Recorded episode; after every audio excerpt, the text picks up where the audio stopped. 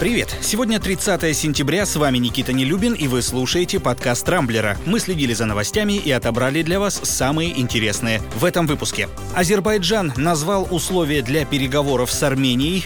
Россиян, похоже, ждет возврат к коронавирусным ограничениям. Беларусь теряет мозги. Центробанк собрался спасать стремительно падающий рубль.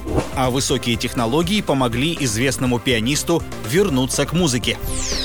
Мы продолжаем внимательно следить за событиями в Нагорном Карабахе. Вооруженное противостояние Армении и Азербайджана, к сожалению, все набирает обороты. Накануне армянская сторона сообщила о штурмовике Су-25, который якобы был сбит турецким истребителем с территории Азербайджана. Однако официальный Баку информацию опроверг, а президент Ильхам Алиев заявил, что Турция вообще не принимает участие в боях в Карабахе, а оказывает исключительно моральную поддержку. Премьер-министр Армении Никол Пашинян уверен в обратном. С его слов, в командных пунктах Азербайджана находятся высокопоставленные военные и инструкторы из Турции, которые частично руководят боевыми действиями. Россия на высшем уровне продолжает контактировать с главами обеих республик и призывает их прекратить огонь и начать диалог. Армения заявляет, что военного решения конфликта не существует и выступает за переговоры. Азербайджан в целом тоже вроде как не против, но готов вести их только с Арменией и без посредников. А из желающих стать ими уже выстроилась целая очередь. Это и Россия, и Беларусь, и Иран,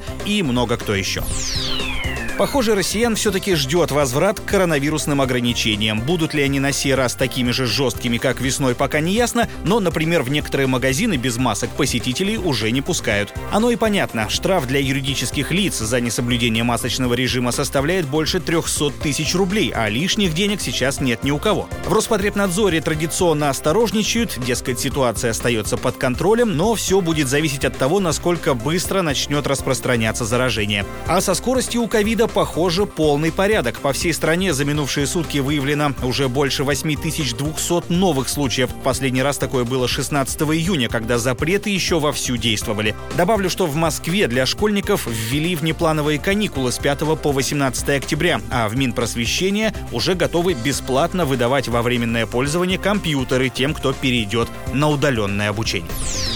Александр Лукашенко продолжает делать все, чтобы настроить против себя весь цивилизованный мир. Министерство информации Беларуси до конца года лишило статуса СМИ сетевое издание «Тутбай». Это самое популярное в республике онлайн-медиа, которое активно освещает акции протеста. По сути, это означает, что сотрудники «Тутбай» больше не смогут присутствовать, например, на тех же митингах в качестве представителей официального СМИ, а, следовательно, рискуют в случае чего попасть под дубинки силовиков. Впрочем, как показала недавно недавняя практика, удостоверение журналиста от этого не спасает. Утекает из Беларуси и самое ценное – мозги. От греха подальше свои офисы из Минска за границу уже перенесли несколько IT-компаний, в том числе PandaDoc, основанный белорусскими программистами разработчик программного обеспечения. Между тем, тучи продолжают сгущаться и над самим Лукашенко. Накануне Великобритания и Канада ввели персональные санкции против опального президента, его сына Виктора, а также главы МВД Юрия Караева и нескольких его подчиненных подчиненных. Серьезными последствиями для действующих властей Беларуси пригрозили и в Германии, в случае, если те не пойдут на диалог и не откажутся от насилия. Сам Лукашенко эти призывы продолжает демонстративно игнорировать.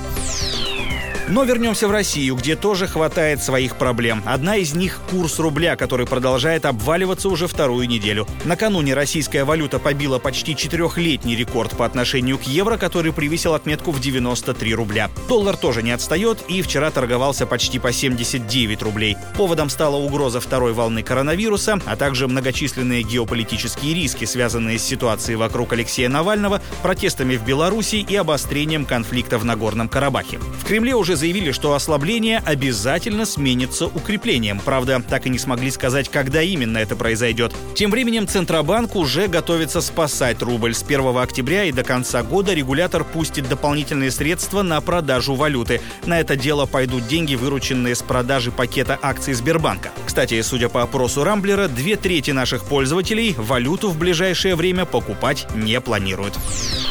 Высокие технологии встали на защиту классической музыки. Еще в 1995 году известный бразильский пианист Жоан Карлош Мартинс подвергся нападению грабителей и получил черепно-мозговую травму, из-за которой утратил возможность играть правой рукой. Частично восстановить подвижность позднее удалось, и маэстро даже успел сыграть несколько концертов, однако проблемы с рукой со временем все же дали о себе знать, и пианисту пришлось стать дирижером. И вот вчера в интернете появилось видео, на котором 80-летний музыкант снова сидит за инструментом. На помощь ему пришел изобретатель, который разработал бионические углеводородные перчатки, позволившие почти полностью вернуть утраченные навыки. Кстати, на Яндекс Музыке есть едва ли не полная дискография Жоана Карлуша Мартинса. Любителям классики настоятельно рекомендую, пианист он действительно отличный. Ну а если у вас еще нет подписки, не проблема. Всем, кто пройдет по ссылке в описании к этому выпуску, мы дарим трехмесячный бесплатный доступ к Яндекс Музыке. А среди тех, кто подпишется там на подкаст «Рамблер. Какие новости?», разыграем целых 10 годовых подписок.